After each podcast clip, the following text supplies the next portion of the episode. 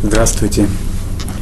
Сегодня у нас очередная беседа, посвященная кашруту, э, тому, что разрешено есть, что запрещено есть.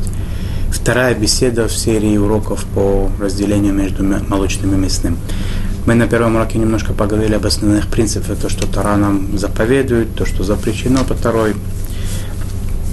Э, затронули несколько принципиальных очень моментов, которые связаны с э, кашрутом вообще, кошерностью, и в частности с, э, с, мя, с мясомолочным, э, мясомолочной темой.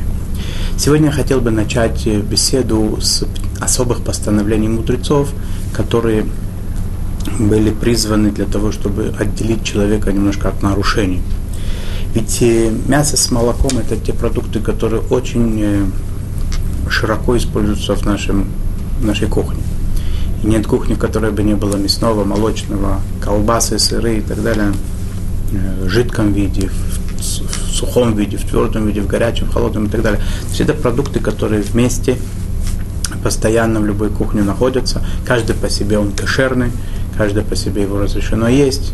Э, вместе, чтобы они не соприкасались, это очень э, непросто сделать, и поэтому мудрецы приняли несколько, вынуждены были принять несколько видов э, постановлений специальных, которые бы предотвратили какую-то связь между молочным и мясным, чтобы не прийти к запретам Тары. Еще раз, Тара нам запретила варить, варить вместе мясо домашнего животного с, в молоке или с молоком, вместе с молоком, с доваш, до, э, полученного у домашнего животного. И, э, кроме того, с вами говорили, что запрещено это есть, и запрещено извлекать из этого всякую выгоду. Говорят мудрецы, что для того, чтобы не прийти к такой смеси, которая запрещена второй, чтобы не э, сделать нарушение второй, необходимо запретить э, смесь смесь мясного с молочным, мясных продуктов с молочными продуктами, даже в том случае, если они были смешаны, будучи в холодном, холодном виде, то есть без варки. Просто каким-то образом они смешались. Если это э, жидкости, то это понятно, не смешались. Теперь, если это пористый сыр или э, мясо, которое, в котором есть какие-то полости, отверстия и так далее, которое попало в молоко, тоже понятно, что одно в другое э, входит. Э, в некоторых ситуациях мы с вами посмотрим чуть более э, позже, подробнее, что есть острые продукты, которые могут внедриться особенно сильно в один в другой. Э, особо соленые продукты могут внедриться один в другой, даже без варки один в другой могут проникнуть с помощью своего, своих особенных качеств. Но если это продукты не особо соленые, не особо острые, холодные, не жидкие, сухие холодные продукты, э, э, то в принципе один в другой сильно не проникают. И как правило, если это э, мясо коснулось, дотронулось до молочного продукта, до сыра, например, да, достаточно иногда просто это промыть, иногда бывает необходимость отрезать маленький кусочек, там, где они прикасались, в зависимости от ситуации, мы с вами посмотрим эту ситуацию, и, в принципе, это разрешено есть. Но если это, опять я вернусь в, в, те, в те случаи, когда это в холодном виде было, да, смешано, как каким-то образом перемешалось, произошло внедрение одного продукта в другой, хотя по таре это не называется запрещенная смесь, мудрецы это запретили даже в том случае, когда э, мясо с молоком были смешаны в холодном виде. Это первое ограничение мудрецов, но есть есть разница между тем, что Тара запретила, когда это происходит, варка запрещено это есть, и запрещено получать из этого всякое удовольствие. В данном случае, как то, что запретили мудрецы, э, перемешанное в холодном виде, во-первых, перемешивать это нет такого запрета специального, только это есть запрещено. Нет запрета это перемешивать, и нет запрета извлекать из этого выгоду, то есть, например, смешать таким образом мясное с молочным для того, чтобы это угостить, э, того человека, которому это не запрещено законом, то есть представителя другого народа, не еврея, или сделать корм, например, для животного, который входит в молочные мясные продукты, вместе их смешать, нет никакой проблемы, когда это происходит в холодном виде, не происходит при этом варки.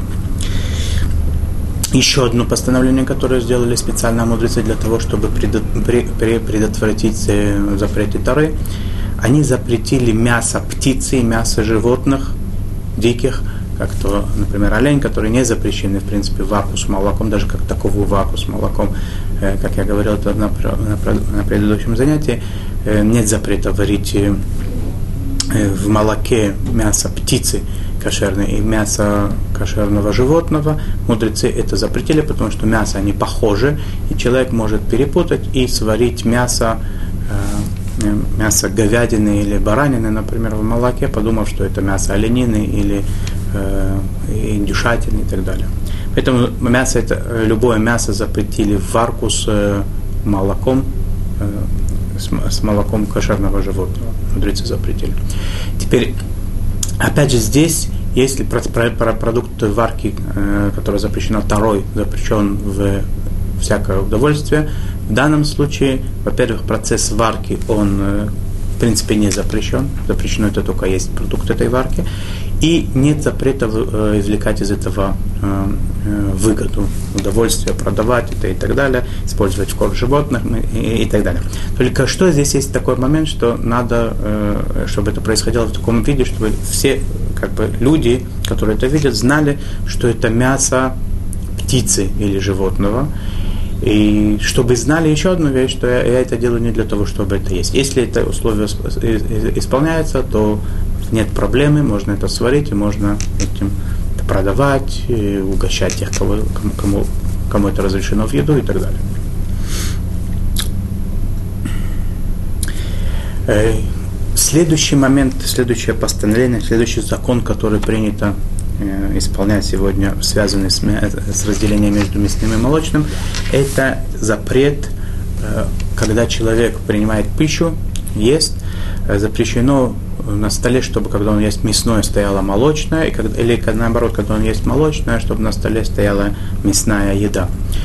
Э, этот запрет включает в себя э, как ситуацию, когда человек один, так в том случае, когда есть два человека, один есть мясное, другого молочное, и они знакомы между собой, и они могут, в принципе, один другому, другого угостить. В такой ситуации необходимо сделать некоторые, есть возможность, как это сделать, Э, если не сделали то, что я сейчас скажу, что это запрещено им есть за одним столом.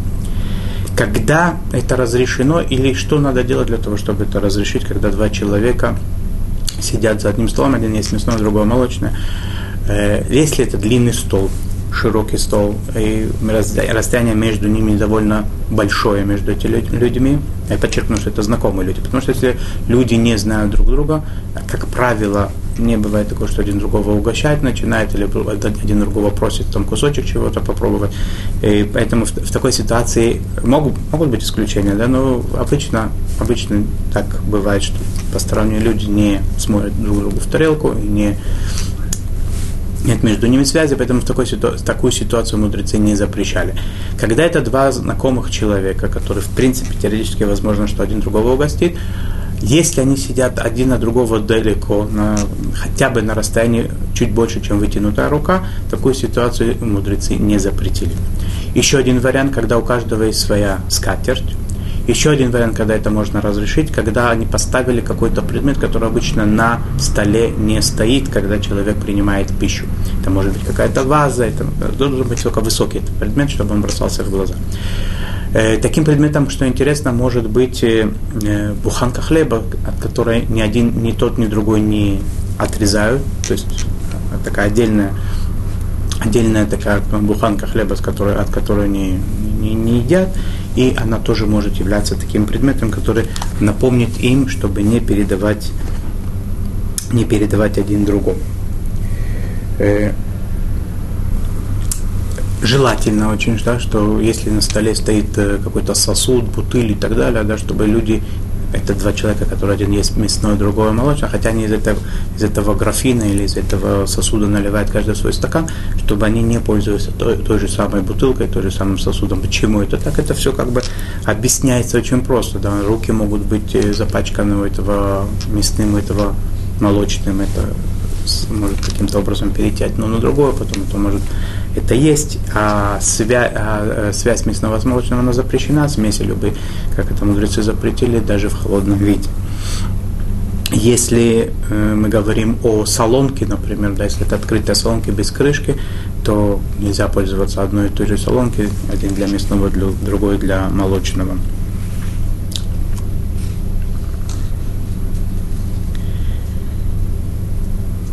Хлебом этим нельзя пользоваться, но буханка один будет отрезать для своей трапезы, другой для молочной, другой для мясной. Это запрещено тоже делать. Э, если хотят поставить на стойку, на стол мясные, молочные продукты, и не во время еды, да, это происходит, например, хотят когда готовят еду, когда готовятся к, э, к чему-то, да, или когда покупают, когда приносят с магазина, ставят в холодильник и так далее, нет никакой проблемы, чтобы эти продукты стояли рядом друг с другом, только надо смотреть внимательно, чтобы один другой не дотрагивались и не соприкасались они, один другой не мог налиться. То есть, когда ставят в холодильнике, тоже один выше, другой ниже, надо смотреть так, чтобы если что-то нальется, чтобы оно не попало на другой. Поэтому жидкости всегда желательно ставить ниже, сухие вещи более высоко, на более высоких полках. Особенное постановление э, мудрецы приняли в отношении хлеба. Э, э, что, что, что, что это значит, какое постановление это было? Обычно хлеб, мука, это вода, может быть дрожжи иногда. И вот это хлеб, да, это парва, это не мясной, не молочный хлеб едят, тот же самый хлеб, отрезают от него часть, едят с молочным, могут есть часть и того же самого хлеба, могут есть с мясным, главное, чтобы оно не было запачкано противоположным продуктом, пожалуйста. Теперь, если человек относится так к хлебу, то понятно, что если э, испекут хлеб, в, который, в состав которого войдет мясо или молоко, то есть жир какой-то мясной, например, или сливочное масло, сливки и так далее для, для того, чтобы было вкуснее. Тем более, если туда входит э, творог, сыр и так далее, или мясо как таковое. То есть если делать такой хлеб мясной или молочный, и он выглядит как обычный хлеб, то есть большая вероятность, что мясной этот хлеб будут кушать с, мясной, с молочным, могут съесть, или наоборот, молочный хлеб с мясным. Поэтому э, есть такое постановление, что хлеб как таковой, я не говорю сейчас о выпечке другой, только хлеб. Хлеб не делать молочным или мясным, какой только есть вариант, сделать особенную форму и придать особенную форму этому хлебу, чтобы он не выглядел как обычный хлеб. И в такой ситуации тогда это разрешено делать любой э, пользуется любым рецептом для, для изготовления этого хлеба, любым, э, э, чтобы туда ходили какие угодно продукты, он может быть мясным, если он выглядит не как обычный хлеб. Э, если вдруг сделали уже такой хлеб, то изменить форму не поможет. И если это вызовет большие как бы, затраты, э, если придется выбросить это большое количество хлеба и так далее, это неприятно, это иногда бьет по карману, надо спросить у раввина, в какой ситуации быть. Иногда бывает, что небольшое количество хлеба такого разрешили, которое можно вот сейчас только съесть, и, может быть, раздать его каким-то знакомым, которые в, э, в количестве одной трапезы там могут его съесть и так далее. Есть разные могут быть патенты, так скажем, да, когда это разрешено, надо обратиться к раввину. Я сейчас не, не хочу углубляться, какие там могут быть варианты, в какие ситуации могут быть разные ситуации у человека, финансовые и так далее. Эм, что еще надо сказать в, этом, в этой связи, что хотя, в принципе, пирожных, э, пирожков, разной выпечки такой, которая она предусматривает собой быть иногда мясные бывают пирожки, бывают э, молочные, молочные пирожные и так далее. И этого, естественно, постановление не касалось и не могло касаться. И тем не менее, когда говорится о такой выпечке, которая бывает э, и мясная, и молочная, она выглядит одинаково, желательно придать ей какую-то, какой-то вид. Например, э, очень распространенная здесь э, еда в, в Израиле, например, это бурекас, это такие пирожки, слоеные с э, картошкой. Иногда они бывают молочные, иногда бывают мясные, туда иногда входит сыр вместо картошки, иногда вместе с картошкой. А те, которые с картошкой, они могут быть парвы полностью, никак не связаны с молочным. И для того, чтобы не было вот такого э, неразберихи, то принято делать молочные э, пирожки такие, другой, другой формы. Либо их делают треугольными, либо их делают полукруглыми, но они бросаются в глаза, сразу их форма, и видно, что, что, что они не, не парвенные, не, что, что они, скорее всего, молочные. А парвины делают обычно э, прямоугольной формы такой, и их разрешено, естественно, есть и с молочными, и с мясными и так далее. Они, в их состав не ходит ни молоко, ни мясо, и их выпекают в отдельных э, противнях и так далее. Что касается еще хлеба, какие законы могут касаться хлеба? Э, если хлеб, который хотят пользоваться для мясной трапезы, э, хотят порезать, надо резать его мясным ножом, а не молочным. Почему? Потому что на ноже может остаться какие-то остатки, может быть, молочного продукта, сыра, масла и так далее, и оно потом будут это есть вместе с мясом, это делать нельзя. Э, если мы уверены, что нож, он совершенно чистый, его хорошенько помыли посудочным, посудочной мочалкой, с мылом и так далее, в принципе, сегодня средства помогают хорошо вымыть нож, и этот жир там не остается. Если мы знаем, что его помыли, он чистый нож, то, в принципе, по букве закона нет проблемы, хотя принято во многих семьях, чтобы был отдельный нож э, нейтральный такой парвенный, да, не мясной, не молочный, для того, чтобы резать хлеб, чтобы можно было этот хлеб пользоваться его отрезать и для молочного, и для мясного. Это было бы очень хорошо вести такого обычая, у кого еще такого обычая нет. Э, тот хлеб, который, которым пользовались во время молочной трапезы, не пользуется во время мясной, и наоборот, это связано с тем, что мы опасаемся, что, может быть, руками мясными трогали этот хлеб, на него попало мясо и так далее. Этот хлеб не запрещен, надо, даже, даже хлеб, на который вылился соус, например, мясной, или э, молоко, например, вылилось, этот хлеб не запрещается, он не становится молочным и мясным, попадая в то, в то постановление мудрецов. Постановление мудрецов касалось хлеба, выпекать его изначально. Так если попало, попало, нечего делать, надо только его пометить так, что это у нас мясной хлеб или молочный, и есть его с мясом или с молоком только исключительно. Если я уверен, что этот хлеб не трогали руками, мясными, например, или молочными и так далее, он был изолирован, он чистый и так далее, то в принципе по букве закона нет никакой проблемы даже тем хлебом, который был во время мясной трапезы пользуются во время потом молочной трапезы, только надо быть в этом уверенным. Естественно, не всегда это получается. Если не получается, значит, надо его оставить для той же трапезы, потом опять же, если это с мясом. Э, что касается скатерти, в принципе, есть такое специальное постановление мудрецов, что скатерть она должна быть выстирана между мясом и молоком, но в какой ситуации, когда на ней мясо или молоко молочные продукты как таковые лежали на своем скатерти. Сегодня у нас практически такого не бывает. Если у нас есть масло, оно всегда у нас есть какое-то в розетке лежит, в какой-то какой-то э, тарелочке, в, вазочке и так далее. Если у нас есть сыр, то он тоже на тарелке лежит и так далее. То есть мы пользуемся посудой и не кладем обычно ничего на скатерть. Если это так, то нет проблемы, можно просто немножко протрусить те крошки мясные или молочные, которые на него упали, и пользоваться без того, чтобы постирать. Но если в, в быту пользуются э, напрямую кладут продукты на скатерть, то, естественно, нужно выстирать или пользоваться двумя разными скатертями. Если мы говорим о клеенке или о столе как таковом, на котором есть э, гладкое покрытие, то его надо протереть хорошенько, про про промыть и нет проблемы. Надо быть только уверен, что там не, не осталось ничего мясного и молочного.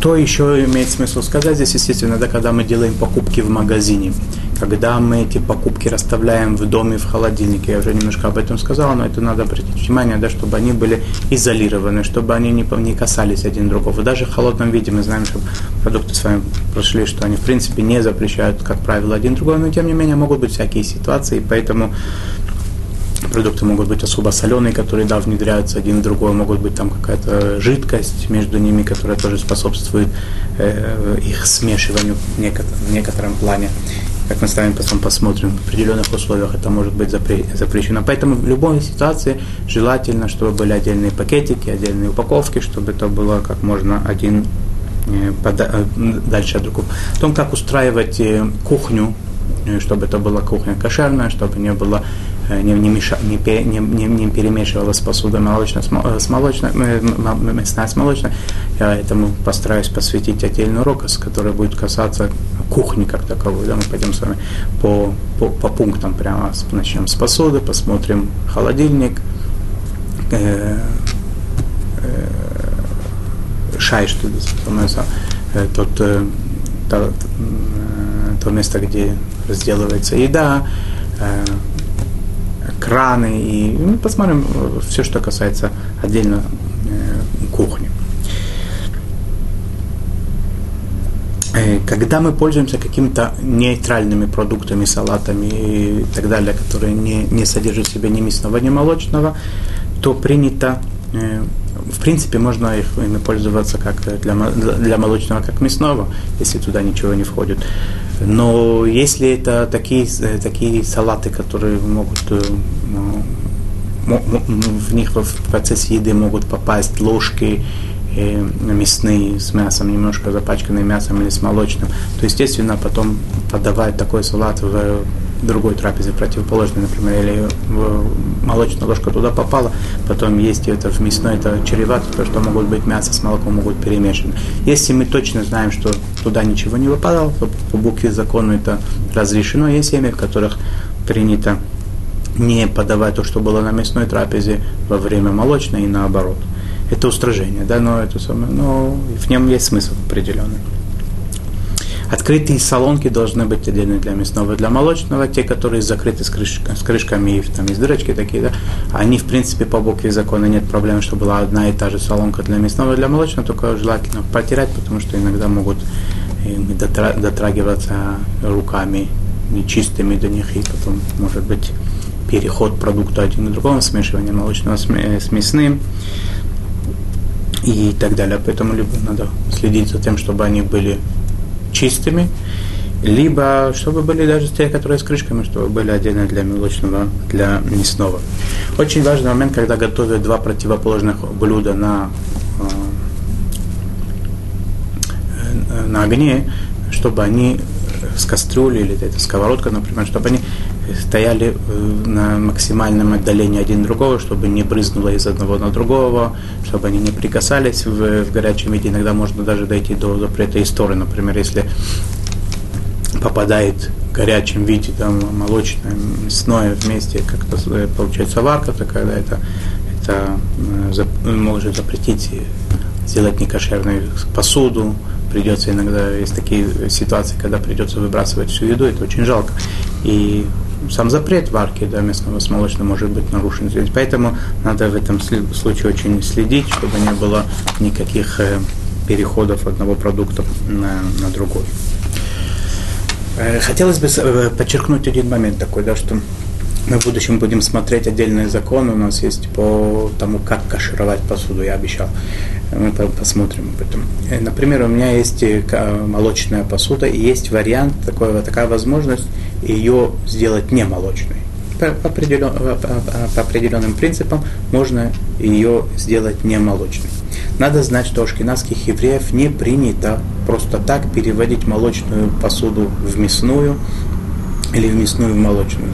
Почему это вызвано тем, что мы опасаемся, что когда начинаются такие переходы, то в какой-то момент человек забудет последний, последний статус этой посуды, кто она была, да, что это было. Это была мясное или молочное, и начнется э, неразбериха и нарушение. Поэтому у ашкеназов принято не переводить, так скажем, в кавычках, молочную посуду в мясную или наоборот. У сфарадим такого запрета нет, поэтому ее хорошо моют такую посуду, выжидают 24 часа и потом э, делают ей агалу, или другой вид каширосности, или бун, как мы с вами потом будем э, смотреть эти принципы, эти законы, как это происходит, каширование. И, в принципе, можно молочную перевести в мясную. У ашкиназов это можно сделать в каком ситуации, когда, например, это э, кастрюля или какая-то другая посуда, ложка, нож и так далее, стали некошерными, то есть там или мясо с молоком смешали вместе, или еще что, и мне надо все равно ее кашировать, то когда после каширования я могу ее сделать тем видом, который, который я хочу. Э,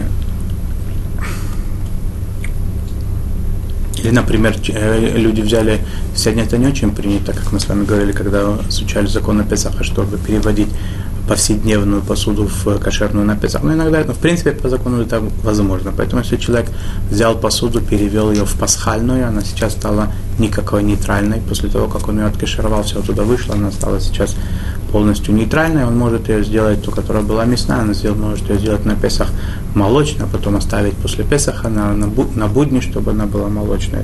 Тоже такой вариант есть.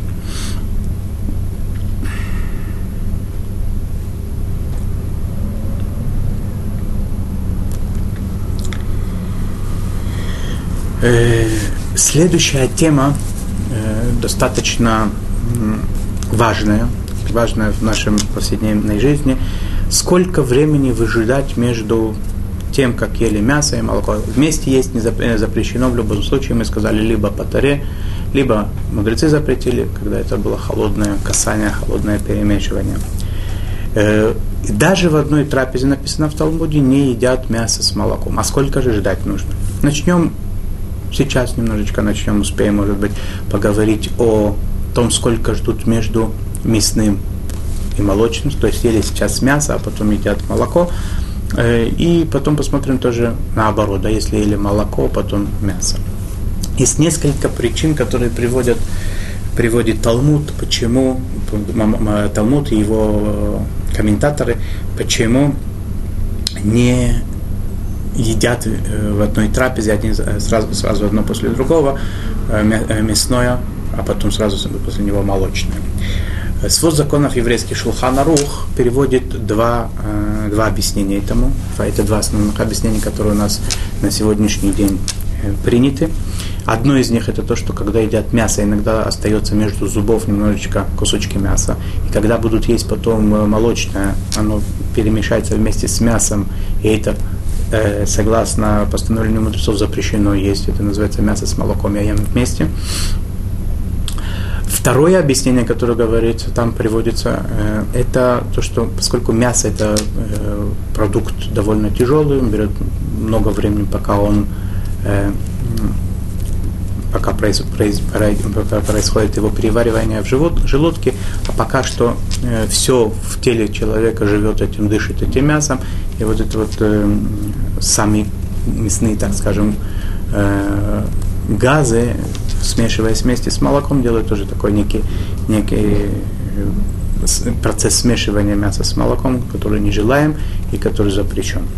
Ну что, но когда проходит 6 часов, мясо между зубов перестает быть мясом, в желудке то, что съели, оно переваривается, успевает перевариться, и поэтому через 6 часов нет никакой проблемы, и это то время, которое установлено, э, принятый обычай сегодня повсеместно. Хотя есть такие обычаи, которые в определенных э, общинах ждут всего час, в некоторых общинах три, но это редкость большая. Да? В основном то, что э, большинство еврейского народа приняли на себя, это ждать 6 часов после того, как поели мясо, ждут 6 часов и потом едят молоко. В том случае, когда человек мясо не ел, он немножечко попробовал там, я не знаю, бульоны для того, чтобы э, определить, сколько, сколько там специй хватает, не, не, не хватает и так далее. То есть мясо он как такого не, не ел, оно перевар, перевариться нечего, особо бульона тоже он не ел, только немножко попробовал, и между зубов у него ничего нет, в этом он уверен, да достаточно, в принципе, по букве закона, если он съест что-нибудь не мясное, не молочное, такой нейтральный, а паровинный продукт какой-нибудь, выпить какой-то Э, э, напиток парвенный, помоет руки, и все, ему можно потом будет есть молочное. Э, что касается детей, это немножечко, немножечко проблематично, потому что в разных семьях, в принципе, есть разные обычаи. То, что принято в основном, это до трех лет ребенка главное, чтобы он вместе не ел, не ограничивает, не, не, не делают между ним между, разницы между, то есть не, не делают промежутка между мясным и молочным, он может поесть молочное, мясное, а потом есть молочное, главное, чтобы не вместе. После трех лет начинают приучать ребенка делать э, разделение между мясным и молочным. Здесь уже зависит, есть обычаи такие, которые разделяют какой-то до, э, например, с, с трех лет до семьи есть, которые говорят потом с 7 до 10 и так далее. Но, в принципе, тут надо знать такой один, э, общий принцип, да, что если это ребенку не мешает в, в его э, в процессе дня, он может делать э, уже после трех лет, например, он может прерваться и 6, 6 э, часов подождать до того, как есть молочное, то желательно, чтобы так и было. Если это нарушает его э, режим и так далее, ему надо есть, и сам он приходит там, с садика, он приходит со школы или с хедера, откуда-то он приходит, ему надо принимать пищу, ему сейчас э, следующее, пришло время следующей трапезы и еще 6 часов не пришло, то ребенку, в принципе, можно облегчить вплоть до даже до бармитсвы или до бадмитсвы, если это девочка 12 лет, мальчик 13 лет, можно облегчить немножечко там и сям. Э, то же самое надо сказать в отношении больных. Роженец и э, кормящих э, могут быть особые э, послабления, но надо, чтобы в каждом случае человек спросил у раввина, в какой ситуации он находится, сколько ему можно облегчить законы выжидания между мясным и молочным. Э, и закончить э, эту тему сколько ждать между мясным и молочным, я хотел бы на теме таблеток. Есть такие таблетки, в которых входит, входит печень или какие-то другие вытяжки мясные, которые, то есть э, лекарства, которые являются мясными как таковыми. Э, так и закон гласит о том, что нет необходимости после таких лекарств выжидать, можно сразу после них принимать э, молочную трапезу кушать и так далее, кушать молоко, молочные продукты и так далее. Нет запрета в этом. И на, на этой ноте я хочу остановиться для того, чтобы пожелать, чтобы вам не нужны были таблетки, лекарства, чтобы все были здоровы и бодры, и не было необходимости облегчать в этих законах, мы спокойненько могли ждать 6 часов для, до того момента, когда можно было бы э, по закону правильно есть молочное после мясного. Всего самого хорошего. Мы прервемся до следующей встречи, а следующую, следующую беседу начнем с, с момента, с небольшого этого закона, да, сколько ждать после, наоборот, после того, как съели молочное, сколько ждать до принятия мясной пищи. Всего хорошего, приятного аппетита, до свидания, до новой встречи.